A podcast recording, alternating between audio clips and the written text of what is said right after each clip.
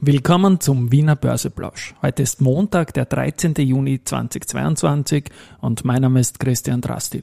Der Flughafen Wien macht heute 24% plus und leider gibt es eine Aktie, die auch 24% minus macht. Das Motto des Wiener Börseplausch ist natürlich auch heute wieder Market and Here's Me. Market and Me.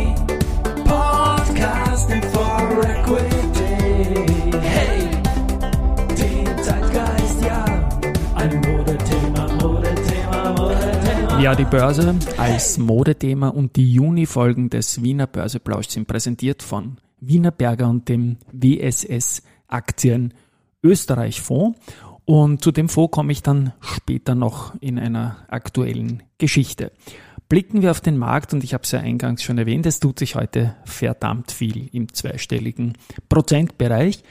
Äh, ein Blick auf den Index zeigt mal ein Minus. Und zwar ähm, der ATX, der steht jetzt um 13.28 Uhr, als ich das hier einspreche, mit 1,67 Prozent Minus bei 6.585 Punkten. Richtig, denn die Titel, die es betrifft, die sind nicht im ATX gelistet. Auf der Gewinnerseite haben wir heute den Flughafen Wien mit 24 0,05% plus. Der war mal im ATX, war immer wieder im ATX, ist jetzt seit einigen Jahren nicht im ATX. Was ist da passiert? Und zwar gibt es jetzt, so wie wir es von den Immobilienwerten her kennen, auch ein Angebot an Flughafenaktionäre. Und das ist eigentlich gar nicht so ganz, aber dann doch wieder aus dem heiteren Himmel gekommen. Denn die Airports Group Europe, seine Tochtergesellschaft des IFM Global Infrastructure Fund, hat beim Flughafen äh, auf über 40 Prozent aufgestockt und muss jetzt ein Pflichtangebot für alle verbleibenden Aktien und Aktionäre unterbreiten. Dazu muss man wissen, die waren knapp unter 40 Prozent. Man hätte also damit rechnen können, aber nicht unbedingt. Und jetzt kommt's. Der Angebotspreis, nachdem der Kurs am Vormittag bei 25,6 Euro war, äh, liegt bei 33 Euro. Und das hat natürlich sofort fast einen Anstieg auf diese 33,6 Euro gebracht. Der Werner Kerschl, der ist Direktor von IFM Investors, sagt, ähm, sie sind einfach überzeugt von den starken Fundamentaldaten vom Flughafen und auch von Österreich als Investitionsstandort überzeugt. Sie nehmen aber keine, äh, sie streben aber keine mehrheitliche Kontrolle über das Unternehmen an und sie gehen davon aus, ähm, dass weder die Stadt Wien noch Niederösterreich oder die Mitarbeiterstiftung jetzt ihre Aktien verkaufen werden. Die Aktie steht mal, wie gesagt, knapp drunter. Und ja, ich kann dem, dem guten Werner Kerschl nur beipflichten. Der Flughafen ist ein exzellent gemanagtes Unternehmen, hat in der Krise strukturell äh, super funktioniert, hat, hat viel verändert und es ist auch ein, ein gutes Zeichen, dass der Vorstand Ofner jetzt bei der ÖBAG äh, die Aufsicht hat und dass auch für diese Unternehmen äh, die Sachen besser wird. Also ganz, ganz groß Chapeau vor dem, was der Flughafen geleistet hat. Und was mir auch sehr gut gefallen hat, jetzt rückwirkend, war die super Ruhe vor diesem Angebot, weil die Aktie in den vergangenen Tagen überhaupt nicht geschwankt hat, überhaupt keine auffälligen Umsätze gehabt, äh, viel weniger sogar als in der 200-Tages-Sicht Wohler gehabt. Und insofern äh, kann das dann für den Moment aus dem heiteren Himmel, und es ist nichts durchgedrungen, keine Gerüchte, kein gar nichts, so gehört einfach. Ja. Leider derzeit nicht im ATX, deswegen kann der ATX auch nicht profitieren. Und der ATX selbst ist ja mit dem heutigen Tag schon wieder 19,5% year to date im Minus. Der ATXDR ist 16,5% im Minus. Das ist der, der die Dividenden hat. Also man sieht schon drei Prozentpunkte. Unterschied ist der, es ist immer so die Frage, an welchen Vergleichsindex man sich jetzt misst, auch als Privater, weil man bekommt ja die, als Privater auch die Dividenden, aber ein Index zahlt halt keine Käst und vor allem auch keine Spesen. Insofern wird die Benchmark-Wahrheit wohl in der Mitte liegen und es ist schon, glaube ich, kein Zufall, dass die Zertifikate-Emittenten auf den ATX und nicht auf den ATXDR setzen. Am Freitag ist er deutlich nach unten gegangen, gleich um 228 Punkte im ATXDR. Und das war immerhin in der mittlerweile 32-jährigen Indexgeschichte, also wir sind im 32. Jahr, waren diese 228,19 Minuspunkte. der 27. schwächste Tag nach Punkten aller Zeiten. Gut, ich habe eingangs erwähnt, es gibt ein Unternehmen, das 24 Prozent gewonnen hat, der Flughafen Wien, und ein weiteres, das nicht im ATX ist, aber ebenso eine hohe Bedeutung für österreichische und internationale Investoren hat, hat heute 24 Prozent abgegeben. Und das ist die Valneva. Denn die Verhandlungen mit der Europäischen Kommission, die laufen, wenn man es jetzt auf Wienerisch sagt, überhaupt nicht. Also es möchte jetzt die, auf eine geringere Menge möchte man anpassen.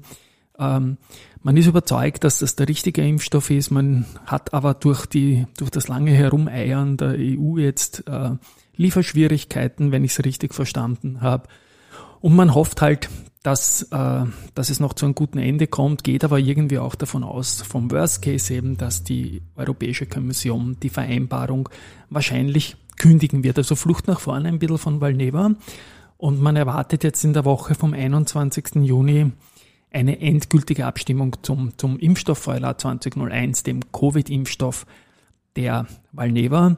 Und man ist natürlich jetzt umso mehr bemüht, mit Behörden außerhalb der EU äh, zusammenzuarbeiten. Ich finde, man hat diesen Worst Case jetzt kommuniziert, 24 Prozent runter auf knapp unter 8 Euro ist natürlich heftig, gar keine Frage. Aber vielleicht geht's ja doch noch irgendwie besser aus. Ja, und eigentlich wollte ich heute ohne diesen Wissen der beiden 24 Prozent Moves einen Immofinanztag machen. Die Aktie ist auch heute um knapp 5% im Minus und jetzt unter 16 Euro gefallen. Also das ist schon mehr als 7 Euro unter dem Angebot, das wir hatten. Und da ist ja dann doch bekannt geworden in der Vorwoche, dass die UBS die Immofinanzposition abgebaut hat und jetzt nur noch 0,72 Prozent der Stimmrechte hält. Zuvor waren es mehr als 5 Prozent. Und irgendwie, ich sage, ich verstehe es überhaupt nicht. Ähm, es waren mehrere UBS-Fonds da beteiligt und offenbar ein, ein Hedgefonds-orientierter Fonds hatte die größte Aktienanzahl. Und erst vor kurzem wurde auch aufgestockt, aber jetzt nach dem Angebot offenbar verkauft. Also entweder hat man den Markt vollkommen falsch eingeschätzt oder, oder sonst ist irgendwas gelaufen. Ich glaube, es waren zwar in der Vorwoche an einem Tag einmal 70 Millionen Euro Umsatz an der Börse, aber diese Size, also 4 Prozent, kriegt man da nicht so ohne weiteres an der Börse unter. Frage ist natürlich, wer gekauft hat. Bei der CP ist es so, die haben ja knapp 77 Prozent gemeldet und die müssen jetzt nach meinen jüngsten Informationen erst wieder melden, wenn sie über 90 Prozent kommen. Und diese 90 Prozent sind natürlich eine spannende Größenordnung, Delisting und so weiter. Ähm, es gibt Privataktionäre, sehr, sehr viele, die mir da Mails an den Rudi schicken. Da werde ich morgen stärker drauf eingehen. Ich wollte das eigentlich heute machen und auch ein bisschen kumulierte Ängste jetzt äh, der Privatanleger, die noch drinnen sind, vor dem neuen, sprich vor CPI Property äh, kommunizieren. Wie gesagt, heute Flughafen und Valneva haben die Folge schon lang gemacht. Deswegen sage ich jetzt nur, ähm, was ich äh, von den Fondsmanagern rausbekommen habe, wie die gerade so stehen. Und zwar jene österreichischen Fondsmanager, die auch stark in Immobilienaktien investieren. Und da beginne ich mal mit dem Florian Reiner von Mateka und Partner. Der hat keine Immofinanz mehr. Die hat er ins Angebot reingetendert, beziehungsweise auch über die Börse gegeben. Er sagt, die ist isoliert betrachtet günstig, aber man muss halt mal sehen, wie es unter dem neuen Hauptaktionär weitergeht. Der Alois Wögerbauer vom Drei Banken Österreich Fonds sagt mir auch, nein, ich habe seit einiger Zeit keine Stücke mehr. Also seit einiger Zeit kann auch sein, dass er vielleicht schon äh, über die Börse gegeben hat. Der Herbert Scherer, und da kommt wieder der, der Co-Partner dieses äh, Wiener Börseplausch im Juni ins Spiel vom WSS Aktien Österreich sagt, sie haben im Fonds und auch bei den Kunden, die haben auch Mandate, äh, die Immofinanz verkauft und auch für die Wandelanleihe das Angebot angenommen. Aber im Fonds hat er bei 1670 wieder eine Anfangsposition aufgebaut. Ich denke, das werden vielleicht jetzt die einen oder anderen tun. Der Net Asset Value ist unverändert bei 29. Äh, man wird sich jetzt äh, sicherlich die neue Situation anschauen müssen. Man muss auch, wie ich es in der Vorwoche gesagt habe, CPI Property ähm, eine Chance geben. Was man so hört, ist die Radka Döring, die neue äh, CEO-Verantwortliche, ein guter Manager, die auch sehr gut ankommt bei den Mitarbeitern dort und, und ja, schauen wir mal, wie es weitergeht. Jetzt einmal war sicherlich eine Markthektik drinnen mit dem abgelaufenen Angebot. Ich verweise immer wieder auf die CA Immo, wo Starwood eigentlich ein sehr angenehmer Investor ist, wie man so hört. Es gibt dann morgen, wie gesagt, einen Leserbrief, den ich namentlich zitieren kann, einen Hörerbrief, ich sage immer Leser, aber ich bin noch so im Lesergeschäft drinnen, einen, ein Hörermail, das ich zitieren darf und dass die Ängste so ein wenig zusammenfasst. Und dann werde ich ähm, heute haben ja, dann werde ich noch in dieser Woche, ich sage jetzt mal Countdown, minus vier Tage noch etwas verraten, aber erst in vier Tagen im Zusammenhang mit der Immofinanz. Gut, die Immo habe ich erwähnt. Dann noch kurz zu den News. Ähm, die haben das Bürogebäude Donau Business Center mit einer Bruttofläche von rund 23.000 Quadratmeter jetzt verkauft und das mit einem Aufschlag auf den Buchwert. Hört man auch gerne. Ähm, weiters, weiters, weiters, weiters hat Polydeck äh, von Jaguar Land Rover, eine tolle Marke natürlich, den Supplier Excellent Award in Silber bekommen und das in der Kategorie Special Vehicles. Schadet natürlich auch nicht, ist ein Trophy-Kunde und eine Trophy-Auszeichnung. Abschließend noch Research. Bärenberg bestätigt Wienerberger mit Kaufen und reduziert das Kursziel von 43 auf 38. Raiffeisen Research ändert die Empfehlung für Immofinanz auf Kauf mit einem Kursziel von 20,5 Euro.